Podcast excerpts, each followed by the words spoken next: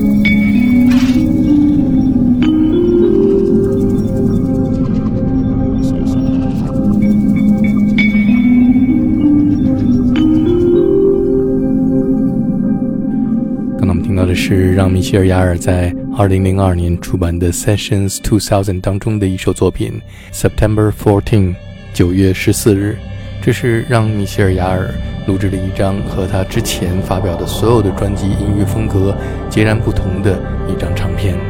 在八十年代，让米歇尔·雅尔所创造的音乐适合在上万人甚至于是几十万人的露天体育场，配合着激光和焰火演奏。他的音乐会参加的人数也不断的刷新了吉尼斯世界纪录。他的音乐内容也是表现氧气、地球、宇宙、昼夜平分这样宏大而又空洞的内容，而这张专辑在音乐上则表现出更加个人化和亲密感。虽然结合了爵士音乐，但是电子合成器所营造出来的氛围仍然是充满了科技的色彩。仿佛是一部复古时尚的科幻黑色电影配乐，把我们带到了银河系当中虚拟的鸡尾酒酒廊。下面再来听专辑当中的最后一首作品《December Seventeen》，十二月十七日。